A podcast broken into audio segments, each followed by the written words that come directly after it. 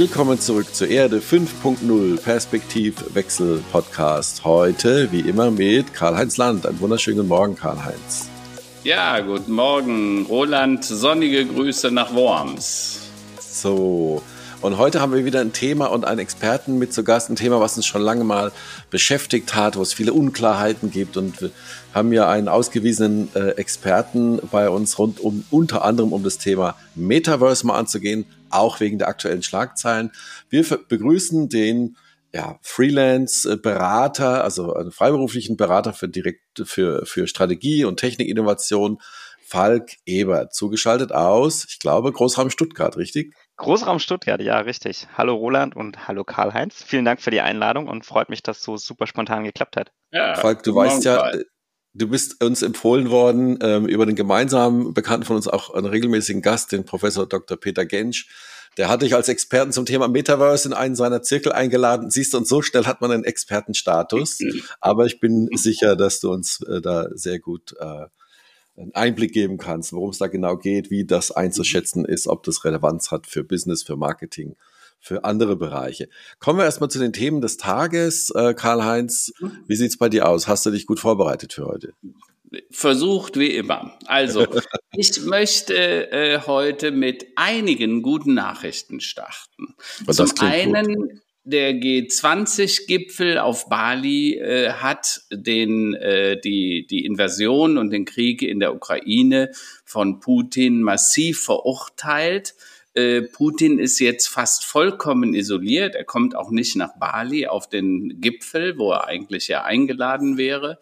Die Sorge vor einer Spaltung der Welt beherrscht den G20-Gipfel, so heißt es. Ähm, und es gibt führende Industrie und auch Schwellenländer, die verschiedene Handlungen jetzt fordern. Und in der Abschlusserklärung kann sich der Westen mit deutlichen Worten gegen Moskau jedoch äh, durchsetzen. Selbst China äußert jetzt Kritik am Krieg, vermutlich aus wirtschaftlichen Interessen. Ne? Also das drückt auf die Weltwirtschaft. Ähm, weitere gute Nachrichten kommen aus den USA. Gute Nachrichten, wie ich meine, für die Demokratie. Die sogenannte rote Welle, die bei den Midterms ja vorhergesagt wurde, ist ausgeblieben. Also der, die Mehrheit im Senat bleibt sogar erhalten. Da hatte keiner mitgerechnet. Und ähm, der, der Sieg der Trump Partei der Republikaner ist damit ausgeblieben. Ähm, selbst der treue Trump-Sender Fox News bezeichnet Trump jetzt als Loser und wendet sich von ihm ab. Äh, böse ist, wer hier Schlechtes denkt, denn Fox News hat Klagen über 1,6 Milliarden Schadensersatz auf dem Tisch liegen, wegen Falschbehauptung über die angeblich gestohlene Wahl. Ja. Dies würde auch Robert Murdoch, den Chef und Inhaber, empfindlich treffen. Naja, und da gibt's noch diesen Prozess wegen der Vorladung, äh, wegen des Kapitolausschusses. Äh, man will hier Trump an die Kandare nehmen. Er hat ja geklagt, er will nicht aussagen, er war ja Präsident zu dem Zeitpunkt. Aber das eskaliert jetzt und äh, dieser Ausschuss will den Sturm auf das Kapitol genauer untersuchen. Jetzt geht das in die nächste Runde. Nachdem Trump äh, gegen die Vorladung rechtlich vorgegangen ist, prüft der Ausschuss nun seinerseits juristische Schritte gegen den Ex-Präsidenten. Das finde ich erstmal eine sehr gute Nachricht. Ja, und die letzte gute Nachricht des Tages, die Art Cologne öffnet. Ihr wisst, äh, ich bin A mit einer Galeristin verheiratet und B auch Kunstfan. Äh, und die Art Cologne öffnet wieder ihre Türen äh, ohne Corona-Auflagen. Und ich denke, bei mäßig gutem Wetter am Wochenende werden wieder viele Besucher erwartet. Immer daran denken, Kunst verändert die Wahrnehmung der Welt. Ne? Also gönnt euch was Gutes. Vielleicht ist der eine oder andere ja auch am Wochenende, wenn es ein bisschen nieselt, äh, gerne bereit, da mal hinzugehen. Ja, das war's für mich so. Die Woche ganz kurz. Ganz kurz. Falk, wie sieht's bei dir aus in deinem Bereich? Gibt's für dich so eine typische Schlagzeile oder was dich äh, bewegt momentan, außer den allgemeinen Themen da draußen? Hm, ja, da passiert eigentlich immer relativ viel. Ähm, nicht direkt aus meinem Bereich. Ich musste heute Morgen ein bisschen schmunzeln, als ich beim Spiegel gelesen habe, dass bei Moe Hennessy der Champagner ausgeht. Das ist vielleicht auch nochmal ein guter Reminder, immer wenn, wenn wir von Krisen sprechen, äh, zu fragen, wessen Krise? Ne? Sind wirklich ja. wir in einer Krise oder wer genau ist gerade in der Krise? Mhm. Mhm. Ansonsten im, im Krypto-Web3-Bereich ähm, passiert natürlich auch gerade maximal viel. Ja. Ähm, da will ich aber auch meinem Flop der Woche nicht vorgreifen. Aber da ist auf jeden Fall gerade viel Bewegung drin, weil eine der großen Kryptobörsen oder Handelsplattformen ähm, Insolvenz angemeldet hat. FTX hat sich verabschiedet und vermutlich mit einem Totalausfall der, der Gelder der Anleger. Ja, das heißt, mehrere Milliarden werden verschwunden sein. Also das ist schon ein bisschen übel. Aber da sollten wir gleich dringend drüber sprechen. Komm, kommen wir gleich drauf, ja. Also auch hier zu Hause sind die, ist der Puls mal kurz hochgegangen wie Binance? Äh, nein, ach nee, die anderen. Okay, gehabt. Ja, aber es ist ein Lottospiel, ne? Okay, wunderbar. Dann würde ich sagen, gehen wir auch direkt in unser gemeinsames Thema des heutigen Tages. Falk, ähm, wir hatten da den Begriff Metaverse mal so oben angestellt. Mhm. Und ähm, wir kennen natürlich, äh, also vielleicht, ich habe es im Vorgespräch erzählt, äh, Karl-Heinz ist aus den Anfängen des Internets schon äh, quasi mit an Bord. Äh, mhm. Ich verdiene mein Geld auch seit 10, 12 Jahren rund um das Thema erklären wir gleich Web 2.0 und Facebook und allem, was da so mit mhm. drumherum schwirrt. Deswegen gibt's viele Entwicklungen, über die jetzt, die wir jetzt gleich sprechen, die kommen einem so ein bisschen bekannt vor, denn ähm, das haben wir früher schon öfter mal gehört, das geht wieder weg, braucht man das, mhm. was kann man damit anfangen? Ja. Ähm, also so die Gesamtgemengelage ist, ist ja etwas undurchsichtig, was Metaverse angeht und auch was die Firma Meta angeht. Ähm, vielleicht mal so kurz als Einordnung von deiner Seite. Was ist denn das? Was kann das? Brauchen wir das oder kann das weg? Metaverse. Hm. Ja, ich glaube, ich glaube, das Erste, was man sagen muss, wenn wir über das Thema sprechen, ist, dass wir noch keine Einigung haben. Also mhm. weder wir Experten, ne, weder in irgendwelchen Branchen noch was ist man sich so richtig einig, was dieser Begriff überhaupt sein soll, weil mhm. einerseits extrem, extrem viele Definitionen herrschen. Ne, das fängt ja schon an, dass wir uns nicht ganz einig sind, welchen Artikel wir verwenden. So ist es The Metaverse oder A Metaverse, ist es zählbar der Begriff. Ähm, und weil natürlich auch ganz viele Leute aktuell davon profitieren, sich irgendwie dieses M-Wort über ihre Firma zu schreiben um irgendwie PR zu generieren oder Investorengeld einzusammeln. Und dementsprechend, ne, also hängt es immer ein bisschen ab davon, wie mhm. wir fragen. Und ich glaube so, es gibt so zwei ähm, Perspektiven auf das Thema, die da sinnstiftend sein können. Das eine wäre eben das Metaverse als weit entfernte Zukunftsvision. Das kommt ja auch ursprünglich aus dem Sci-Fi, sagt man in dem Bereich gerne, ne? kommt aus diesem Snow Crash-Roman aus den 90er Jahren. Ähm, wer sich jetzt fragt, ob er den nochmal lesen muss, der ist nicht so gut gealtert. vielleicht die Zeit doch anders investieren. Ähm, ja. Außer man ist eben ein Fan von dieser Literatur der 90er Jahre. Ähm, dem würde auch der, zum Beispiel der Essayist Matthew, Matthew Ball folgen, der dieses Buch The mhm. Metaverse geschrieben hat. Eine ganz lange Definition, wie das eine zukünftige Iteration des Internets sein mhm. könnte, aus 3D-Welten, die von ganz vielen Menschen parallel besucht werden können, wo aber einfach technisch noch viele Schritte notwendig mhm. sein werden, dass wir hinkommen. Oder der, mhm. die andere Art, wenn wir sagen, wir wollen vielleicht eher mit einer Arbeitsdefinition arbeiten, die das heute schon berücksichtigt, dann könnten wir so ganz grob sagen, das ist jetzt einfach ein neues Paradigma, nämlich das mhm. Internet mhm. zum Reinlaufen. Also ja. Web 2 war das Internet zum Mitreden, Web 3 ist das mhm. Internet in der, äh, sorry, Mobile Web ist das Internet in der Hosentasche und das Metaverse wäre das Internet zum Reinlaufen und das ja. wächst jetzt noch so ein bisschen zusammen. Da gibt es noch nicht mhm. ein großes Ding, da gibt es nicht einen großen Anbieter, mhm. aber das ist so ein neues Paradigma, wie es verwendet ja. wird. Mhm. Vielleicht, äh, Falk, weil das fände ich spannend, weil du teilweise andere Definitionen benutzt als ich, obwohl sie sich ähneln. Ähm, ich habe es ja aus der Sicht eher des Internets verfolgt. Ne? Ich bin 40 Jahre in der IT unterwegs. äh, 82 kam der erste PC auf den Markt, also IBM-PC. Vorher gab es ja nur den Atari, den Commodore sozusagen und den Apple. Und dann kam der Computer auch nach Hause zu uns uns in die Wohnungen. Und das Web 1.0 war für mich ein reines lesendes äh, Instrument. Da konntest du Sachen publishen und die anderen konnten es lesen. Und Web 2.0 war dann die Interaktion. Jetzt konnte man auch schreiben, also lesen und schreiben. Und 3.0, da ging es jetzt aus meiner Sicht äh, tatsächlich um äh, wem gehört die Musik, also da ging es um Streaming, das Bild, das Recht an der Musik, das Recht am Intellectual Property, also wer ist der Owner von irgendwas. Da ging es also um das Besitzen sozusagen auch stark, also neben dem Lesen und Schreiben und natürlich kommunizieren. Und ich habe so eine Definition des Metaverse, weil die Leute fragen mich oft, wird das passieren, ja oder nein?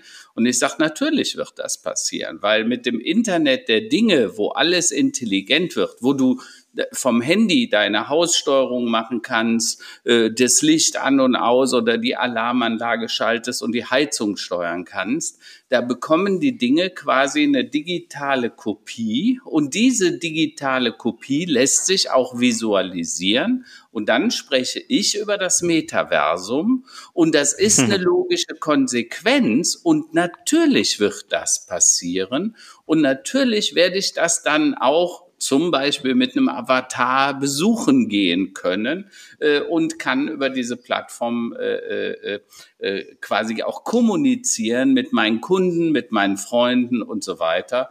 Äh, und das finde ich eine hochspannende Entwicklung und übrigens eine, die auch gut ist, weil das Metaversum ist auch eine Art von digitaler Mobilität aus meiner Sicht. Ne? Also du sitzt zu Hause, der Roland sitzt zu Hause, ich auch. Und trotzdem können wir miteinander kommunizieren. Das wird demnächst auch im Metaversum sozusagen oder im Omnivers, wie einige es nennen, auch passieren. Mhm. mhm. Ich, ich mag diesen, um direkt darauf zu antworten, ich mag diesen didaktischen Dreisprung tatsächlich sehr. Ne? Dieses äh, Read und dann Read Write und dann Read Write Own. Ja. Interessanterweise würde ich diese Herleitung aber gar nicht unbedingt für den Begriff Metaverse sehen, sondern ja. eher für den Begriff Web 3. Ja. Wobei ich die beiden Begriffe zwar eng verwoben und mit vielen Schnittmengen ja. sehe, aber gar nicht unbedingt synonym. Also vielleicht, um okay. das ein bisschen einzuordnen. Ähm, ja, und, und wichtig, ich, ich maße mir gar nicht an, irgendwie die eine Definition zu haben oder mhm. zu sagen, was richtig und was falsch ist. Das kann auch im Moment keiner. So, was ich sagen kann, ich habe, nee, nee, soll auch keiner, genau. Was, was ich sagen kann, ich habe eben extrem viel White Papers gelesen, so an die, an die 40 Papers, ähm, verschiedenste Definitionen aus, aus allen Ecken des Internets zusammenkramen lassen und, und Vorträge angehört und ja, da gibt's eben ganz, ganz unterschiedliche Bubbles, die den Begriff unterschiedlich hören und diese Web3-Bubble ist eben auch eine ähm, die, die sehr stark von dem digitalen Besitz kommt, die natürlich sehr stark auf Krypto geht. Ähm, und dann gibt es vielleicht, um, um mal das ganz große Bild aufzumachen, noch so die Ecke, die viel mehr aus diesem Extended Reality Bereich kommt. Mhm. Für die es nicht das Metaverse ist, wenn man nicht eine AR- oder VR-Brille aufhat. Genau, das wollte ich nämlich gerade einwerfen. Vielleicht äh, der geneigte Zuhörer die, oder Zuhörerin, die kennen ja auch die Fernsehwerbung von Meta vielleicht vor den Nachrichten. Also äh, aus einer Laien, aus, einem, aus einer Laiensicht äh, wird ja das Metaverse dargestellt als eine, virtuelle Welt, in die ich reinlaufen kann, wie du eben so schön gesagt hast, ob ich dann da was lernen kann und mich irgendwie bei den alten Griechen oder alten Römern wiederfinde oder ob ich operieren lernen kann. Also es geht um, auch um virtuelle Welten und äh, um, um eine Erweiterung der Realität. Das haben wir ja auch vor zehn Jahren schon mal die ersten Ansätze gehabt mit, mit so einer Google Glass Brille wo auch alle gesagt haben, das hm. ist jetzt das neue Ding. Also wir verschieben oder überlagern die reale Welt mit Informationen aus dem Internet. Aber jetzt geht das Ganze ja noch eine Ecke weiter. Ist denn äh, bei Extended Reality, was sind die Treiber äh, äh aus deiner Perspektive? Ist es so wie eine der die meisten Innovationen im Internet kamen über Pornografie. Äh, ist es das? Ist es Gaming, was natürlich auch ein Riesenmarkt ist? Oder ist es der Bildungsbereich? Oder kann man das jetzt noch, ist im Prinzip alles, wie du so schön gesagt hast, Karl-Heinz, alles wird eine digitale Kopie kriegen und dann können wir uns da drin noch bewegen. Wie schätzt du das ein? Also die aktuellen Treiber, wenn du so direkt fragst, äh, sind vor allem tatsächlich Gaming. Wir können ja Extended Reality grob einteilen in Virtual Reality. Also ich setze eine Brille auf, bin in einer ganz, ganz neuen Welt, habe aber meine Körperlichkeit noch. Augmented Reality, wo es so diese HoloLens-Ansätze gibt mit äh, See-Through. Also ich schaue auf eine Plastikscheibe und Pass-Through. Ich schaue auf einen Bildschirm, habe aber ein Kamerabild der echten Welt um mich rum. Und dann eben dieses telefonbasierte AR. Und was absolut massentauglich ist heute, ähm, sind eben natürlich diese Phone-basierten Anwendungen. Das sind vor allem Selfie-Filter, die Augmented Reality verwenden. Und an zweiter Stelle kommt dann Gaming, vor allem mit VR-Brillen. Sowas wie Beat Saber hat jeder schon mal gehört. Und alles weitere, in interessanterweise ähm, inklusive Pornografie, ist dann ein bisschen abgeschlagen und, und kommt in den, in den Use Cases dahinter. Mhm. Karl-Heinz, wo bewegt, äh, begegnet dir, sagen wir mal, die, die, die Frage in euren Beratungsprojekten auch oftmals, wie und wo kann ich das denn einsetzen, sagen wir, in einem, in einem geschäftlichen Kontext? Gibt es da schon mhm. erste Cases oder ist das alles noch so ein vorsichtiges Ranschnuppern und Rantasten, was da passiert?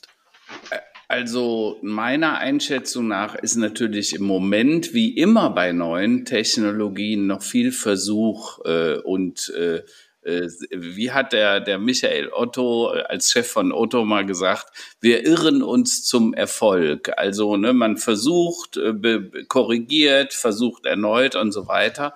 Ähm, ich denke, in zwei Bereichen ist das Metaversum quasi schon Realität. Das zum einen im Gaming-Bereich.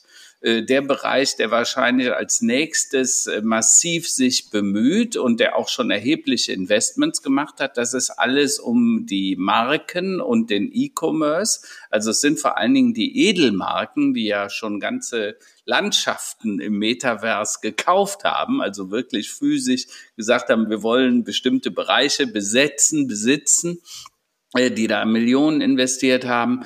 Äh, und ich glaube, es wird jetzt in ganz viele Bereiche einziehen. Also denke an Dinge, Architektur, äh, Planung von Dingen, von Objekten, wo ich im Prinzip die Dinge schon mal besuchen kann, bevor sie fertig sind. Also da spielen dann Dinge wie virtuelle und augmented reality eine ganz wichtige Rolle. Und ich glaube, die werden dort auch einen erheblichen Nutzen stiften, weil wenn die ganze Welt einen sogenannten digitalen Zwilling hat, dann kann ich das auch simulieren. Ne? Dann kann ich auch Modelle machen, um zum Beispiel die Energieeffizienz einer Stadt zu planen, Verkehrsplanung besser zu machen und so weiter. Dann brauche ich das nicht mehr in der realen Welt zu tun, sondern ich kann das erstmal in einer virtuellen tun, also quasi in der Planungsphase und kann dann Fehler viel besser und schneller erkennen äh, und die Dinge natürlich auch viel ressourcenschonender, also sowohl Energie als Verkehr als Abfall und so weiter machen. Äh, und ich glaube, da wird das Metaversum nachher auch einen ganz erheblichen Beitrag, was die Nachhaltigkeit angeht, beziehen.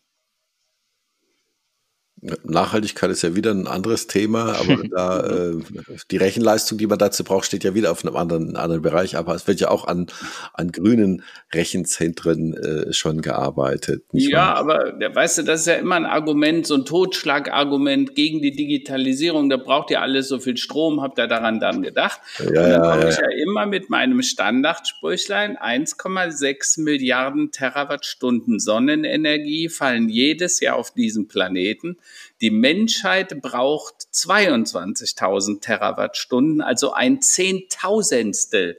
Wenn wir also nur die Sonne nutzen würden, ein Zehntausendstel, bräuchten wir keine Atomkraft, wir bräuchten keine äh, Öl, kein Wasser, keine, keine Kohle, äh, ähm, keine sonstigen fossilen Energien, kein Gas und alle wären glücklich ohne fossile äh, Brennstoffe. Also insofern, das ist ein Argument, das akzeptiere ich nicht.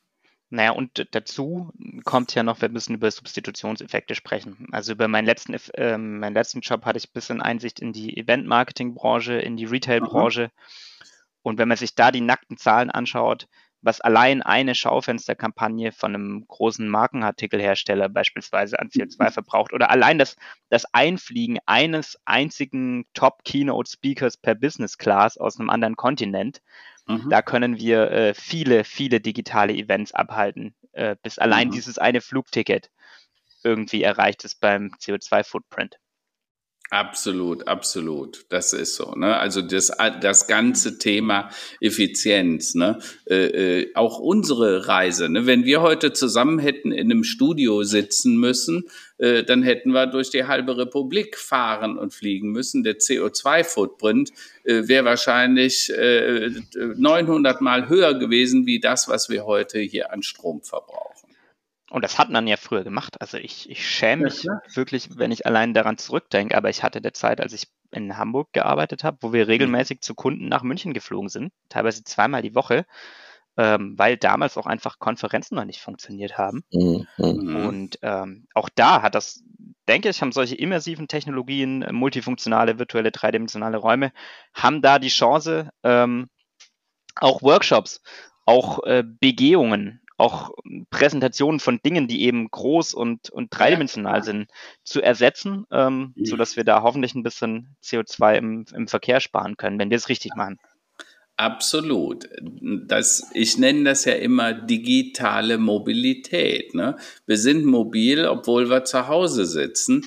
Und die Effekte auch von Homeoffice oder vom Besuch des Kunden via Zoom und Teams Call, äh, das ist äh, unglaublich. Das spart 99,5 Prozent der CO2-Bilanz. Mal abgesehen davon den Stress, äh, den Flughafen, die Kosten und, und, und. Also das macht alles totalen Sinn. Und Falk, wenn du sagst, du schämst dich, ich sag's nur ungern, aber ich bin früher manchmal für ein zwei Stunden Meeting nach Washington geflogen, mhm. weil der alte Arbeitgeber rief und wir mussten kommen. Ne? Wenn wir nicht gekommen wären, wie heißt das? Wenn du den Chef nicht lieb hast, dann schmeißt er dich raus. Ja, so, so einfach war das früher. Ne? Da, da, da bist du besser erschienen und wenn es für zwei Stunden war, ja. Ja. Stimmt, ja. stimmt. Also das Argument, äh, da, da bin ich dabei auf jeden Fall. Ja. Wenn wir ein bisschen tiefer reingehen wollen, vielleicht nochmal zum Thema Extended Reality versus oder und, mhm. und, und mit Web 3. Ähm, kannst du uns da ein paar Beispiele geben, welche Anwendungsformen da realistisch sind? Was werden wir als erstes sehen? Also ich glaube, als allererstes über alles hinweg sehen wir aktuell einfach Gaming. Das ist im Moment noch der Elefant im Raum, wenn wir auch so die, die Plattformen ein bisschen anschauen und grob einteilen in diese Bereiche, also Plattformen, die mehr aus der Web3-Ecke kommen, Plattformen, die mehr aus der VR-Ecke kommen und Plattformen, mhm. die eher so multifunktional sind oder aus der Gaming-Ecke kommen, dann sind mhm. die größten Nutzerzahlen immer, immer die Gamer. Mhm. Die größten Transaktionen von digitalen Items sind die Gamer. Ähm, ja. Die machen das einfach schon lange und sind schon lange gewöhnt. Hm, ja. Ich glaube, Ex Extended Rail, also wenn wir, deswegen müssen wir vielleicht wirklich Gaming jetzt mal für einen Moment ausklammern, um da einen mhm. klaren Blick auf die Entwicklung äh, zu bekommen. Und ich glaube, bei, bei ähm, Bereich Extended Reality werden wir halt vor allem solche Anwendungsfälle sehen, die dann irgendwie was mit, mit großen Dingen zu tun haben, also Räume, in die ich reinlaufen kann, Gebäude, in die ich reinlaufen kann mhm. ähm, oder große Dinge, die ich anschaue. Und ähm, mhm. klar, so aus dem Bereich Digital Twins ähm, sehen wir das heute schon. Arbeite ich mit Kunden, die Luxusvillen zum Beispiel präsentieren wollen. Macht ja total mhm. Sinn, wenn ich da mal reinlaufen kann und das nicht nur so auf einer PowerPoint-Folie mal in einem schönen Render dargestellt bekomme. Ähm, wir sehen ähm, Raumschiffe mhm. und Autos, die gezeigt werden, Helikopter, die gezeigt werden mit VR-Brillen, mhm. ähm, aber natürlich auch ähm, losgelöst von den Digital Twins rein, rein fantastische Darstellungsformen, mhm. die dann auch das möglich machen, was die echte Welt eben nicht kann. Wie zum Beispiel, ich schwebe durch einen virtuellen Markenraum, in dem mhm. sich ähm, ein Unternehmen präsentieren möchte. Auch sowas mhm. sehen wir da und, und, macht total Sinn und Spaß. Das erinnert mich so ein bisschen, Karl-Heinz, deine Frau hat ja in der Pandemie auch eine, eine, eine, eine virtuelle Galerie aufgemacht. Ja, also das war, sind ja genau diese ersten Schritte. Also man geht quasi in einen Raum, kann sich dort was genau. anschauen kann auch kommunizieren mit anderen Menschen, die da sind. Das sind so die ersten Schritte, die wir uns da sicherlich vorstellen können. Und die ja, Gretchenfrage, wann wird das normal werden? Oder Karl-Heinz, hast du noch, noch einen? Ja, an Roland, weil du das erwähnst. Also Priska hat inzwischen sieben oder acht Galerien sozusagen, mhm. weil die alten Ausstellungen bleiben ja erhalten. Das ist auch was ganz Neues. Früher, denk an Museen, die haben tolle Ausstellungen gemacht für drei Wochen, für sechs Wochen, für vielleicht mal für ein halbes Jahr und dann wird alles wieder abgeräumt. Mhm. Du hattest den großartigen Künstler oder die großartigen Künstlerinnen dort, du hast das alles gemacht und dann wurde es abgeräumt und ins Lager und dann war das wieder weg oder zurück mhm. an die Absender sozusagen, die mhm. Leihgeber. Äh, jetzt bleiben diese Ausstellungen für immer im Metaversum stehen. Und ich habe es ja erlebt äh, in Priskas Galerie. Ähm, äh, da gehst du hin und äh, Priska hat da äh, virtuelle Cocktailempfänge gemacht in der Pandemiezeit. Ne? Dann hatte jeder am, am, am, äh, am Computer sein Glas, irgendwas drin mit ein paar Eisklümpchen und du konntest dann auf die, in die Gruppe reingehen und dich mit den Leuten unterhalten. Du hast immer das gehört, was nah ist, das Gespräch, da konntest du mitreden und dann bist du zu einer anderen Gruppe gegangen, die sich unterhielten und sie sagte, da standen dann ein Künstler aus Südafrika mit einer Sammlerin aus äh, Lateinamerika äh, und einem Kunden aus Paris. Und die standen zusammen in einer Ecke und haben an dem Tag miteinander gesprochen und zwar über einen Avatar sozusagen. Äh, und das war schon ziemlich beeindruckend, wie du Community, Gemeinschaft auch in die virtuelle Welt tragen kannst. Und das ohne, dass die Leute dreimal um den ganzen Globus reisen mussten. Ne? Äh, und das bleibt halt erhalten, ne? diese, diese Ausstellung. Ich denke an das Museum, wo du jetzt noch eine Ausstellung von vor 30 Jahren sehen könntest. Wie großartig wäre das? Ne? Ich, ich, finde, jetzt haben wir zwei ganz, ganz wichtige Punkte äh, angesprochen gehabt. Also für uns ist das, also für uns sage ich jetzt mal Karl-Heinz, für deine Generation, meine Generation, ist es quasi eine Innovation und wir erleben das neu und das ist mhm. toll und das ist natürlich von der Pandemie beschleunigt worden. Die jüngere Generation, ich fange jetzt mal bei, der, bei meiner Tochter an, die ist sechs, bei meinem Sohn, der ist acht. Für die, ich glaube, mein Sohn hat für noch nicht so viel Geld ausgegeben wie für virtuelle Güter, Nummer eins, ja, ja, für irgendwelche Spiele, irgendwelche ja, Add-ons. Nummer zwei, die sind schon in ihrem eigenen Metaverse, weil sie mit ihren Kumpels und ihren Freunden da natürlich zocken und auch sehr mhm. viel kommunizieren. Ja. Entweder im Chat oder dann telefonieren sie parallel oder wie auch immer. Das heißt, mhm. diese Generation, die diese Art von Dauermediennutzung, ähm, also die machen auch noch andere Dinge außer nur zu zocken, keine Angst, ja. Ja.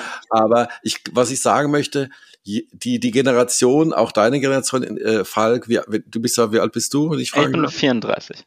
Ne? Also so zwischen 20 und 35, ja, oder, oder unter, oder unter 40, ja. Die, ja. Wir sind ja schon mit Rechnern aufgewachsen, äh, Karl-Heinz. ja. Wir sind quasi mit dem Internet groß geworden, ja. ja. Ähm, aber die Generation, die jetzt nach uns kommt, die ist ja noch viel stärker da drin. Und ich glaube, dass ja. da auch wesentlich weniger Berührungsängste dann da sind, ähm, mit, sagen wir, anderen Apparaturen oder Optiken mhm. ähm, sich in diese Welt zu bewegen. Ja, also äh, jetzt ihr, ihr, äh, ihr seid sehr charmant zu mir. Als der PC auf die Welt kam, 82, da war ich schon 20, ja, da war ich schon ja. in der Computerindustrie. Man nannte es damals noch anders. Ich habe bei gearbeitet bei einem Ingenieurbüro für Rechnertechnologie. Also wir nannten das noch nicht mal Computer. Wie gesagt, ja. ein paar Jahre später kam der PC. Und als das Internet erfunden war, da war ich 33, ne? Also da, da hatte ich schon, da war ich in, äh, in, in deinem Alter, Falk, ja, und arbeitete bei Oracle, ne? war da äh, junger, junger Vertriebsmann oder noch junger äh, und später dann bei Business Object. Und ich habe meine erste E-Mail geschrieben bei Orakel. Das muss irgendwann so 1990. Da musstest mhm. du aber noch eine 27-stellige Ziffer klar, 1075 und so weiter Punkt, ne, damit du den anderen adressieren konntest. Das war noch nicht so convenient und bequem, wie es heute ist. Äh, aber das hat natürlich einen anderen Zugang gemacht. Ne? Du hast die Dinge, ich will nicht sagen spielerisch erlebt, du hast langsam erlebt, wie die Dinge entstanden sind.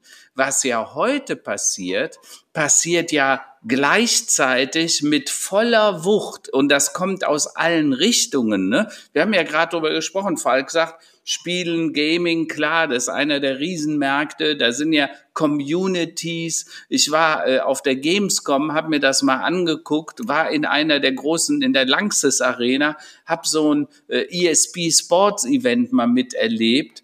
Das ist der Hammer, was die Jungs und Mädels da machen. Das ist beeindruckend. Und die Community ist hunderte von Millionen Menschen groß. Das müssen oh. wir uns einfach mal vorstellen. Milliarden inzwischen schon, ja oder Milliarden. Und auf der anderen Seite haben wir dann die Architekten, äh, die Leute, die jetzt versuchen in der Medizin, ne, wo Operationen quasi stattfinden und simuliert werden, da übt der Arzt die Operation am offenen Herzen oder Gehirn erst dreimal virtuell im Metaversum, bevor er sie dann richtig macht ehrlich gesagt, wenn der mein Arzt wäre, fände ich das auch gut, wenn der vorher ein paar Mal geübt hätte, ja. so, und interessanterweise, die, die jungen Generationen, die würden vielleicht auch diese Trennung zwischen virtuell und real, so wie wir drei das jetzt hier besprechen, gar nicht mehr unbedingt machen. Ja, also, wenn, ja. Ne, wahrscheinlich bei dir auch so, Roland, wenn du dann deinen Kids mal über die Schulter schaust. Das wirklich Spannende bei den Kids in dem Alter ist ja, die treffen sich ja wirklich zum freien Spiel inzwischen in diesen ja. virtuellen Welten. Das heißt, die gehen gar nicht rein und versuchen dann irgendwie Punkte zu jagen oder mhm. Objectives zu erreichen, sondern die gehen ja teilweise rein und machen dann das Äquivalent zu dem, was man so Mutter, Vater, Kind spielen nennen würde, irgendwie mhm. mit ihren Avataren in den digitalen Welten. Ja. Ähm, und das ist, das ist ähm, extrem spannend. Das ist im ja. Grunde genommen eine andere Art äh, von Kulturtechnik. Ne? Also das ist ja. äh, bei, bei, mir damals wurde auch schon gezockt, ja. Ähm, ja. Äh, das ist auch klar. Aber ich sage, also so, wir haben auch schon oft bei uns im Podcast gesprochen über, sagen wir, Informations, äh, sagen wir, über die die Fähigkeit, äh, Informationen richtig zu filtern und wahrzunehmen. Mhm. Und das ist letztlich auch eine Art Kulturtechnik, miteinander zu kommunizieren, zu spielen und zu lernen am Ende. Ja, aber jetzt müssen wir auf zwei wichtige Dinge achten. Also erstens, bei Menschen, wir reden gerne, Lernen hat was mit Neuroplastizität zu tun. Also sprich, Neuroplastizität ist die Fähigkeit des Gehirns, sich zu erweitern, zu ergänzen. Also jede neue Bindung im Gehirn, das nennt man dann Synapsen, äh, die mit anderen Dingen verästelt sind. Also jeder Reiz, der entsteht, egal ob durch äh, Stadtlärm oder Musik oder, oder irgendwas anderes, irgendein Eindruck, der optisch auf uns zukommt, der, der führt halt zu neuen Bildungen im Gehirn, zu neuen Verbindungen, was sehr gut ist aber der verändert natürlich auch das menschliche Hirn. Also auch, also Sting, der zum Beispiel ein toller Musiker ist und hochkreativ und sich mit Musik und Instrumenten auskennt, der hat eine ganz andere Gehirnlast, äh, als das äh, jemand hat, der eher mathematisch unterwegs ist und so weiter. Und die Gehirne kannst du dann auch unter dem Elektronenmikroskop unterscheiden, ne? in, der, in der Art, wie die sich geformt haben. Und ähm, äh, das bedeutet natürlich, wenn wir handeln, zum Beispiel ähm, äh, im virtuellen Raum, die Erfahrungen, die wir dort machen, Mutproben, also bei Kindern jetzt, äh, spielerisch irgendwas erleben, das Gehirn bei der Speicherung von Informationen kann nicht mehr unterscheiden, was war virtuell und was war real. Also sprich, äh, wenn du nachher eine Erinnerung hast, dann ist das eine Erinnerung und das müssen wir uns halt klar machen. Das verschwimmt jetzt, diese Erfahrung. Und ich sage immer, ähm, ein gutes Beispiel, wie die Welten die reale und die virtuelle verschwindet, ist das Auto mit den Head-Up-Displays. Du bekommst im Auto digitale Inhalte in die Windschutzscheibe eingeblendet und guckst dadurch in die Realität. Das ist aber jetzt ein Bild, das ist untrennbar miteinander verbunden. Und so ist das auch mit der virtuellen Welt, mit der, dieser Welt, die animiert ist mit dem Metaversum. Äh, das wird nachher eine Erfahrung und wir werden teilweise uns nicht mehr erinnern können, wo war das denn? War das jetzt mhm. echt? Ein Flugzeugabsturz, den, der, der da real war, oder war das eine Erinnerung? Ne, weil die Angst, die daraus entsteht, die ist immer die gleiche. Ja, genau. Und vielleicht brauchen wir dann auch noch mal ein bisschen schärfere Be Trennung der Begrifflichkeiten am Ende. Ne? Meinen wir mit ja. echt jetzt, ich habe das quasi im Sinne von Photonen gesehen, die direkt ja. auf mein Auge gekommen sind, so ich war da, oder meinen wir mit mhm. echt den, den, das, das Gegenteil von fiktiv? War dieser Flugzeugabsturz ja. ne, von der AI generiert und, und nur virtuell irgendwie dargestellt, hat aber nie irgendwo mit Atomen stattgefunden. Weil, mhm. ich meine, der erste beim ersten Teil, da macht es ja auch total Sinn, dass das Gehirn sich darauf einstellt. Ähm, ja. da nicht mehr zu unterscheiden, weil wenn mein Chef mir in einer E-Mail, in einem Videocall oder in einer VR-Anwendung sagt, dass ich gefeuert bin, das ist im Endeffekt derselbe Effekt. Ja. Ja, das stimmt. Das stimmt. Da kommen wir gleich in eine, in eine, philosophische Diskussion. Was ist eigentlich Realität? Nicht wahr? Und die brauchen wir wirklich, weil die, diese ja. Verschmelzung von, von dem, was wir teilweise noch das Digitale oder das Internet nennen, mit mhm. dem, was wir das Echte nennen, die gibt es ja schon lange. Also mhm. ich gehe, ich hole mein Handy raus und, und drücke irgendwo drauf, dann kommt ein Taxi in der echten Welt angefahren. Ja. Wir haben, ja. wir haben diese Verschmelzung ja schon lange, dass die jetzt noch im optischen ein bisschen stattfindet und dass die das Körperliche mit reinnimmt, ist eigentlich gar nicht so was mhm. Neues. Ähm, ja. Und ist vielleicht auch gar nicht so schlecht. Viele, viele Leute kommen ja dann mit Sorgen und Ängsten. Was passiert, wenn wir dann nur mhm. noch irgendwie in, in VR abhängen und nicht mehr in echt? Da sage ich dann immer, ja, okay, aber der durchschnittliche Amerikaner schaut pro Tag irgendwie dreieinhalb Stunden auf sein Smartphone-Display und swiped irgendwelche Feeds durch. Ne? Ja. TikTok, größtes Heroin aller Zeiten. Ich schaue auf eine kleine Fläche von Glas und schaue ja. mir irgendwelche tanzenden anderen Menschenaffen an. Ja. Da ist es doch vielleicht sogar eine Bereicherung, wenn ich stattdessen mich auch umschauen kann, was mit meinen Händen machen kann und das Ganze im Stehen mache. Ja, das ist gerade gut. Also nochmal zu einem, das war ein gutes Beispiel jetzt. Also nochmal zurück zum, ich nenne das mal Kulturtechniken. Also wir ja, können uns das ja. ja. auch nicht vorstellen. Vor 100 Jahren oder vor 150 Jahren müssten wir alle noch Fähigkeiten gehabt haben, wie Holzhacken, äh, ein, ein Schwein äh, erschießen mhm. und irgendwie einen Hund zu rupfen, damit wir weder erfrieren noch quasi äh, ähm, äh, verhungern. Äh, heutzutage mhm. sagen wir, naja, wenn wir mit einem Kompass und einer Karte irgendwo hin müssten, weiß ich nicht, ob wir das so schnell hinkriegen würden oder noch Karten ja. lesen, weil wir natürlich Navigationssysteme haben. Also insofern ja. gebe ich dir recht. Also es ist nicht alles schlecht, aber es, es sind einfach andere Kulturtechniken. Der Mensch entwickelt sich weiter. Und ähm, es gibt auch Dinge, wir werden Dinge verlernen, wir werden andere Dinge lernen. Ja, klar. Ja, Stichwort Neuroplastizität, auch das Gehirn stellt sich ja darauf ein, was es aktuell ja. so braucht. Ja. Also da bin ich gar nicht so, ne, ich, also nicht, dass ich dir unterstellen will, Karl-Heinz, äh, pessimistisch ja. zu sein, aber ich bin da grundsätzlich op optimistisch, dass das Gehirn schon das lernt, was es lernen muss und auch im Alter ja ähm, bewiesen hat, dass es sich noch total ändern kann und auf aktuelle Situationen einstellen kann. Absolut. Das Gute ist, die Neuroplastizität nimmt auch in hohem Alter nicht ab. Die wird ja. ein bisschen geringer, also das wird langsamer und gibt natürlich auch ein bisschen Abbauprozesse.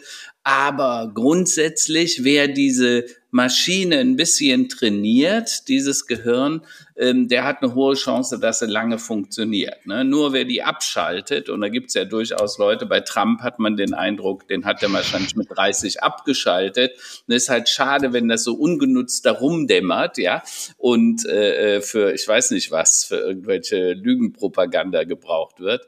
Ähm, aber wir müssen uns halt klar machen, wir Menschen glauben immer, die Wahrheit ist das, was wir sehen. Also es gilt auch draußen im Straßenverkehr. Ne?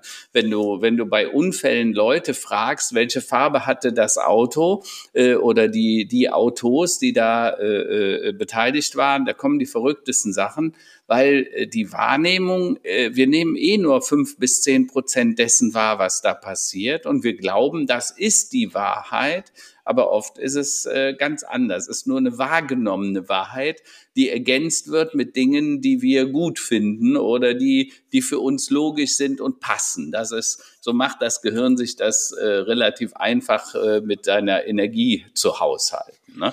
Das muss man sich halt klar machen. Jetzt haben wir ja lange über Begriffsdefinitionen und über philosophische äh, Sachen auch gesprochen, was durchaus wichtig ist. Jetzt mal konkret. Welchen Status quo haben wir denn wenn ich jetzt ins Metaverse gehen wollte, also mhm. nur mal als Randbemerkung, ich habe mal geguckt, ähm, wie wäre es, wenn ich einen Blumenladen aufmachen wollte im Metaverse. Es ist mir mhm. nicht gelungen, diese Frage zu beantworten, wie ich ja. im Metaverse einen Blumenladen, ein Geschäft aufmachen kann, trotz ja. langer Recherche. Aber was sind die Plattformen der Wahl? Wo, wo geht die Reise hin und wie ist das Ganze aktuell strukturiert, wenn es denn sowas überhaupt gibt?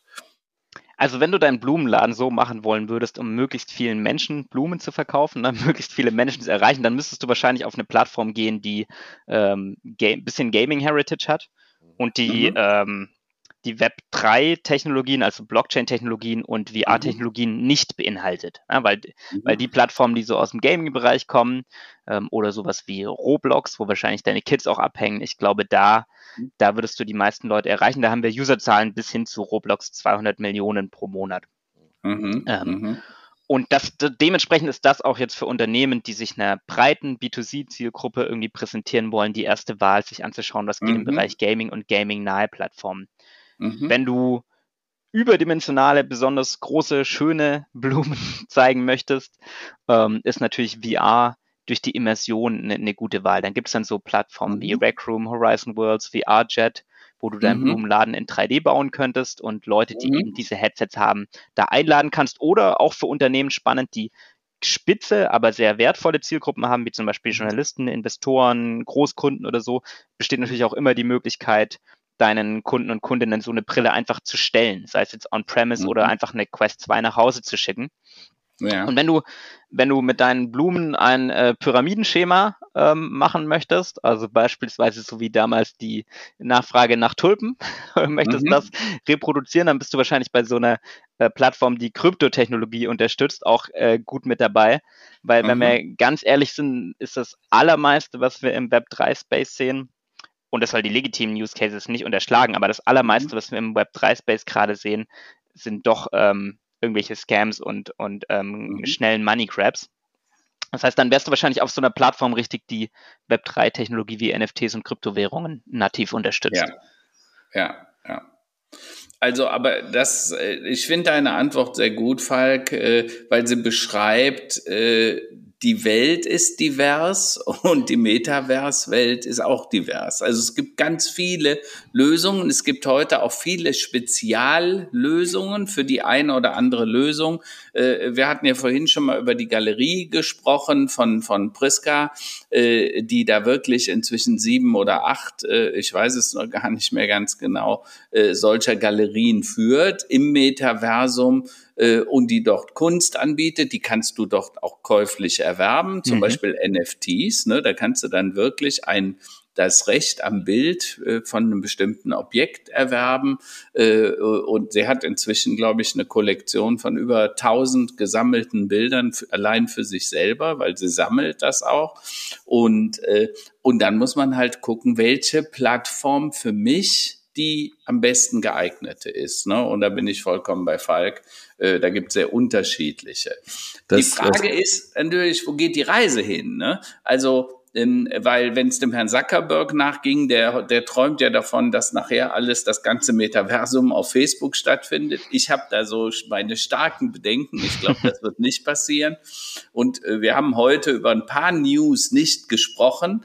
Du hast das mitbekommen. Heute hat Amazon announced, werden 10.000 Leute abbauen. Äh, Facebook baut Tausende von Jobs ab. Salesforce.com hat gerade announced, werden Tausende von Mitarbeitern nicht mehr benötigen. Also da passiert gerade im Moment was. Der Hype, der auch durch ausgelöst durch Corona entstanden ist, ne, nämlich dass die Leute mehr im Homeoffice waren, dass man mehr CRM-Systeme braucht, dass die Leute mehr Zeit zum Kommunizieren hatten, äh, der, der ist vorbei und selbst die Tech-Konzerne fangen jetzt an, sich zu konsolidieren. Ne? Und ob Twitter es überleben wird, ne? ihr habt das mitbekommen, unser Freund Elon Musk, den ich habe, ihr wisst, ich hatte immer ein bisschen Bedenken bei dem Typen, weil er einfach ein äh, Narzisst ist, ein egomanischer Narzisst. Aber Fakt ist, äh, jetzt hat er selber sogar Bedenken geäußert, ob Twitter das überleben kann, was da im Moment passiert. Ne? Ich meine, 44 Milliarden weniger macht jetzt bei ihm nicht so viel, aber äh, äh, finde ich schon eine spannende Entwicklung, was da gerade passiert. Da ihr beide Big Tech angesprochen habt, sollten wir vielleicht auch für eure HörerInnen nochmal kurz dieses Thema Meta, Meta Platforms Inc. einordnen, um mhm. zumindest da ein bisschen Klarheit zu schaffen, ja. wenn ja, die Leute den Podcast nachher ausmachen.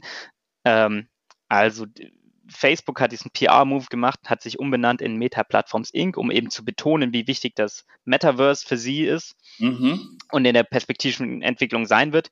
De facto sind sie aber nicht das Metaverse, werden es höchstwahrscheinlich auch nie werden, sondern sie haben im Endeffekt zwei Sachen gemacht. Zum einen investieren sie seit vielen Jahren schon besonders viel Geld in virtuelle Realität, sind der Marktführer aktuell bei den VR-Headsets bekommen jetzt aber zunehmend Konkurrenz auch aus China. Aber aktuell gibt es so vielleicht 100 bis 200 Millionen Standalone VR-Headsets. Wir kennen die genauen Zahlen nicht, weil Meta die nicht veröffentlicht. Ähm, und da ownen sie dieses Betriebssystem und den dazugehörigen App Store. Und das andere ist, sie haben ein Plattformprodukt, das heißt Horizon Worlds. Das ist eine Plattform, wo jeder für VR Welten anbieten kann, bauen kann, andere da einladen kann, wo sie dann entsprechend immer ein bisschen Wegelagerei machen und, mhm. und einen Anteil der Transaktionen nehmen. Aber mhm. diese Plattform ist selbst in der Kategorie der VR-Plattformen ähm, ist die nicht führend, sondern die haben jetzt mhm. nach der Pandemie sind die von 400.000 auf 200.000 User im Monat runtergegangen und ja. unter den VR-Plattforms gibt es als vergleichbares Produkt zum Beispiel Rec Room, was schon bei über einer Million monatlich aktive mhm. Nutzer ist. Und alles das ist sowieso nicht vergleichbar mit den Gaming-Plattformen, wie vorhin gesagt, mhm. wenn es um Reichweiten geht. Also das ja. scheint mir momentan wie vor 10, 12 Jahren zu sein. Karl, du erinnerst dich, es gab mal dieses sogenannte Social Media Prisma, wo man ja. quasi mal alle die Plattformen und Netzwerkchen und Netzwerke und Kommunikationsplattformen mal versucht hat, irgendwie zu sortieren und einzuordnen. Mhm. Und am Ende sind eins, zwei, anderthalb sind übrig geblieben, plus Google, ja. weil die andere Sachen genau. machen. Beziehungsweise genau. aus dem Social-Kontext haben die auch äh, ihre Versuche gehabt, äh, das haben sie dann aufgegeben wieder. Das hat sich ja extremst konsolidiert. Also mir kommt es momentan so vor, als wäre das jetzt noch so ein riesen Wildwuchs, ein Riesentrend, was vollkommen verständlich ist und vollkommen ja. richtig ist. Äh, und dass die Frage, äh, was ist denn jetzt, wo soll ich jetzt investieren, ähm, ja. noch lange noch, noch schwierig zu beantworten ist. Roland, aber das ist doch auch ganz natürlich. Das ist genau. immer so in den frühen Tagen von Technologien. Am Anfang gibt's relativ viele. Warum? Weil die Einstiegshürden gering sind. Ne? Das ist der Vorteil im digitalen Raum. Du brauchst keine große Produktion zu bauen und so weiter, um dort äh, mit zu investieren, sondern du kannst relativ klein starten. Dann wachsen die Dinge die werden gehypt, sind vielleicht auch mal im Trend. Ihr erinnert euch vielleicht noch an Firmen wie AOL oder Yahoo. Die ja, haben oder Netscape, die haben das Internet maßgeblich mitgeprägt. Ohne die wäre das Internet vielleicht so, wie wir es heute kennen, nie entstanden. Trotzdem sind sie Staub im Universum. Und auch im digitalen Raum, auch bei den Big Techs, ich glaube nicht, dass es alle überleben werden, was da passiert. Bei, bei Meta, Facebook hätte ich durchaus meine Bedenken, wenn ihr euch anguckt, wie die Umsätze momentan einbrechen. Auch dadurch, dass Apple ja im Prinzip das Geschäftsmodell von Facebook gekillt hat, weil sie die Daten nicht mehr weitergeben. Äh, und äh, jetzt mit dem, was durch die DSGVO passiert, also weil die Cookies nicht mehr gelesen werden dürfen nach Belieben, äh, das ja. verändert vieles. Und da wird es auch noch Opfer geben und durchaus Opfer, die groß sind.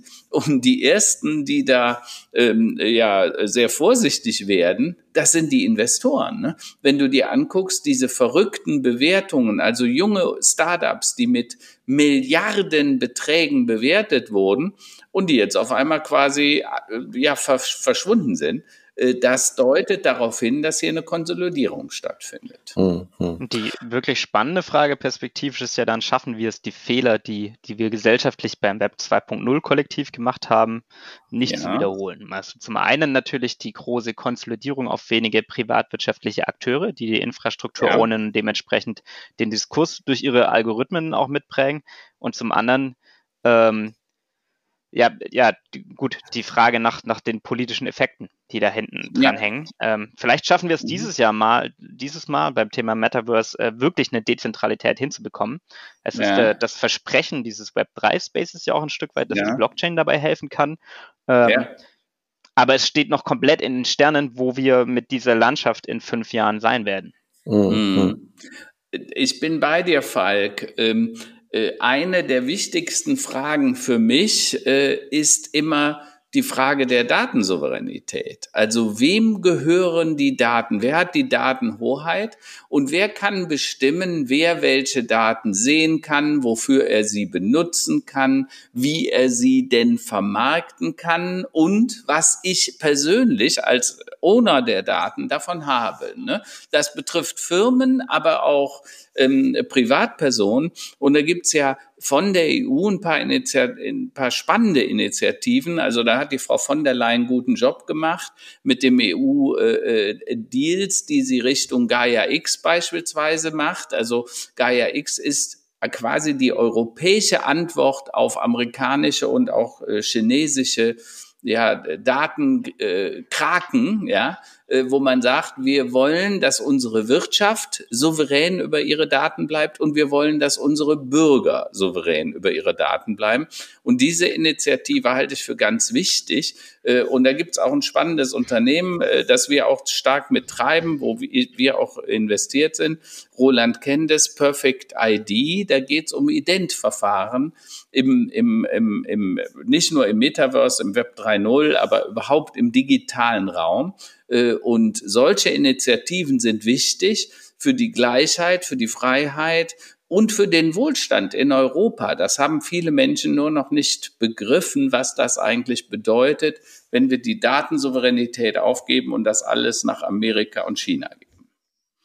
Also ich glaube, wir können zusammenfassen, die Zukunft äh, eines Metaverse oder äh, verschiedenen Versionen davon oder Anbietern davon ist, also ich glaube, wir sind uns einig, das geht in die Richtung, definitiv, ob wir es wollen oder nicht. Ich, ich sage auch immer, ich befürchte, dass Zuckerberg äh, erfolgreich sein wird. Wir wissen zwar noch nicht genau wie und womit, auch wenn er jetzt gerade ein bisschen stolpert dadurch. Also ja. äh, das ist natürlich irre, was die da investieren momentan mit äh, doch recht ungewissem Ausgang.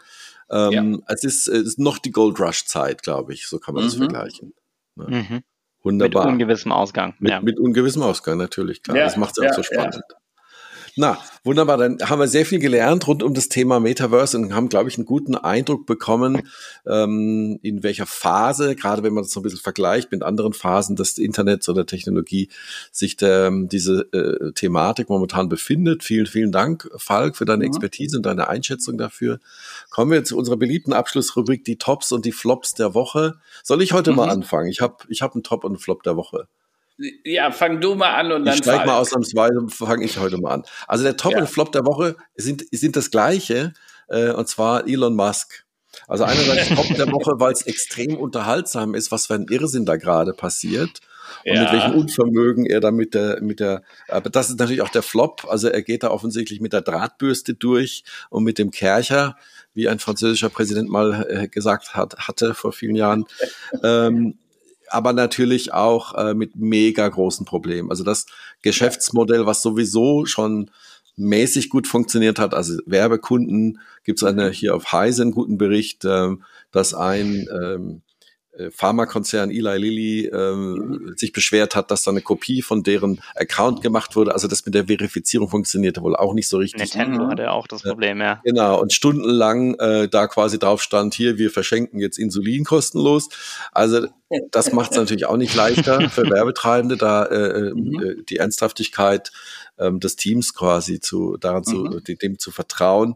Also einerseits ein Top der Woche, weil es zum Teil irrsinnig unterhaltsam ist, was da gerade passiert. Andererseits natürlich auch tragisch und Flop ist und ich hatte immer vorausgesagt, Twitter geht entweder irgendwann mal an einen großen Publisher wie, wie Bloomberg oder an Donald Trump. Jetzt haben wir so eine Mischung, ja. Und äh, gucken wir mal, was er damit macht und ob sie das in, überleben. Vielleicht wird es auch einfach nur eine, sein eigenes persönliches soziales Netzwerk leisten. Aber du hast recht, der Entertainment-Wert ist gewaltig und ich glaube, allein deshalb lohnt sich sein Twitter-Account noch nicht zu löschen, um, um diese Fettnäpfchen, in die genau. Elon damit Anlauf reinhüpft, aus erster ja, Nähe zu sehen. Ja, ja, ja, ja. Macht er großartig. Ah, jetzt, was sind deine Tops und Flops der Woche? Karl-Heinz, hast du auch welche nee, für uns? Ich dachte Falk, Falk, ah, Falk Also die Gäste, Gäste nach vorne. Ja gut, ich meine, ich habe es ja vorhin schon ein bisschen angekündigt, ähm, dass die, diese FTX-Geschichte natürlich wahnsinnig, wahnsinnig spannend ist. Natu natürlich ein Flop. Ähm, allein zu, zu beschreiben, was da passiert ist, glaube ich, ist ein mindestens ein 50-Minuten-Podcast, aber es lohnt sich ein ja. bisschen, die Geschichte anzuschauen, weil sie einfach vieles, vieles wie so ein Brennglas auf den Punkt bringt, was mhm. in der mhm. Branche gerade falsch läuft. Mit überzogenen Erwartungen, mit Hackern, mit irgendwelchen Fake-Moves, mit Kleinanlegern, die ihr Geld verlieren, bis hin zu neulich auf Reddit gelesen, jemand, der seine, seine, ähm, na, sein, sein Konto für die Steuern quasi in Krypto auf dieser Börse hatte und jetzt Ärger mit dem Finanzamt bekommt, weil er seine Steuernachzahlung nicht machen kann. Mhm. Ähm, eine gigantische, äh, wenn man dieses, dieses Wort bei euch sagen darf, Shitshow, die da gerade passiert, die sich auf jeden Fall lohnt, mal reinzuschauen. Ähm, das wäre mein Flop der Woche. Mein mhm. Top mein Top hatte ich heute Morgen ganz spontan. Das war so ein, ein kurzer Moment, wo ich mit meiner Tochter aufgestanden bin mhm. und sie dann so gemeint hatte: Ja, komm, ich mach die Taschenlampe an, dann kannst du den Rollladen hochmachen und lauf dann zum Rollladen. Ja. Und mir in diesem Moment bewusst geworden ist, für sie ist Taschenlampe kein Gegenstand, sondern ein Feature eines Handys. So das, mhm. die hat noch nie eine Taschenlampe gesehen, ähm, was mich einfach was mich einfach nochmal dazu veranlasst hat, drüber nachzudenken, in, in was für einer Welt sie eigentlich aufwächst. Ne? Sie ist jetzt ähm, ja. knapp drei und für ja. sie ist es einfach ganz normal, dass Taschenlampen eben keine Gegenstände sind, sondern Features. Für sie ja. ist es ganz normal, dass, dass wir eine Person namens Google im Raum haben, die man anbrüllen soll, dass sie das Licht anmacht und dann macht die das. Ja. Äh, für sie ist ganz normal, Apps runterzuladen, ähm, auch On Demand ist für sie vollkommen normal. Sie kennt lineares Fernsehen nicht. Selbst Sandmännchen, wo ja eigentlich täglich kommt, sucht sie sich ja. inzwischen lieber von der, in der App aus, was sie anschauen möchte. Mhm. Einen ganz anderen Bezug zu Technologie und ich freue mich wirklich einfach, mhm. sie jetzt dabei auch zu begleiten, wie das noch weitergeht und, und wieso, wie, in welcher Welt sie so lebt, wenn sie, wenn sie 20 sein wird. Mhm. Sehr süß, sehr schön. Sehr gut, sehr gut. Ja, meine Tops. Ähm, ich habe zwei Tops. Zum einen, wir haben eine neue Ausstellung in der Galerie und da sind wirklich fantastische Arbeiten von Aljoscha. Und ich habe mir, nachdem ich lange gespart habe, äh, ein, ein Bild gegönnt von Radenko Milak, ein Künstler, ein Aquarellmaler, den ich extrem schätze, das ich mir lange ge gewünscht habe und jetzt habe ich es mir geleistet. Priska rief mich dann an und sagt, soll ich es jetzt mit auf die Messe nehmen und verkaufen oder nimmst du es? Und ich habe gesagt, okay, ich habe jetzt 36 äh, bequeme Monatsraten angespart, jetzt leiste ich mir dieses äh, Objekt. Ja? Ah, also ein ähm, physisches Bild, kein NFT. Wirklich in dem Fall, man, äh, ich, wir haben auch viele äh, NFTs, aber wir haben das ist wirklich ein physisches, das soll an eine bestimmte Wand im Wohnzimmer. Und ähm, ja, der Flop für mich äh, ist verbunden mit dieser WM äh, in Katar. Das ist so unsäglich, was da passiert ist in den letzten zwölf Jahren, muss man sagen, also seit der Vergabe. Gestern habe ich nochmal so einen Bericht gelesen im Fernsehen, äh, gesehen im Fernsehen und ich habe nur gedacht, mein Gott, was haben wir da getan? Ähm, und äh, ich kann nur sagen, für mich, die FIFA was ist das für ein korrupter und amoralischer Haufen? Und dass diese Leute noch verehrt werden von irgendwelchen Fußball- äh, Fans ist unsäglich. Und gestern war da auch die norwegische FIFA-Präsidentin, also des, des lokalen äh, norwegischen äh, Verbandes, und die hat sich so dermaßen gegen die eigene FIFA ausgesprochen, dass sie ziemlich äh, ähm, da abgecancelt wurde. Und ich muss sagen, solche Menschen braucht es mehr. Aber äh, das, das, das amoralische Verhalten der FIFA geht, mhm. äh, ich kann es gar nicht beschreiben. Also das ist für mich der absolute Flop. Und ich habe gesagt, garantiert, ich gucke sonst schon mal Länderspiele, aber garantiert werde ich dieses Jahr gar kein Spiel gucken. Punkt. Das ist eine klare Aussage. Boykottaufruf, jawohl. Und wir können die Produkte der Sponsoren boykottieren. Ja, klar, aber das wäre mir ehrlich gesagt sowieso nicht eingefallen. ne? Aber, aber das andere ist einfach unsäglich. Dann danke ich euch beiden für die Zeit. Falk, vielen, vielen Dank auch für die kurzfristige Verfügbarkeit, dass wir mhm. eine, eine, gute Einschätzung über das Thema Metaverse bekommen haben. Bleibt alle gesund, auch unsere Hörerinnen und Hörer. Äh, Covid ist noch nicht vorbei, immer mal drauf achten. Ja, ähm, ja ansonsten geht's mit großen Stiefeln Richtung Weihnachten. Alles Gute und Richtung Folge 100. Da haben wir noch einen besonderen Gast für euch. Also, bleibt ihr alle dabei. Euch allen, ne? Ebenfalls. Danke euch beiden. Ciao. Ciao. Ciao.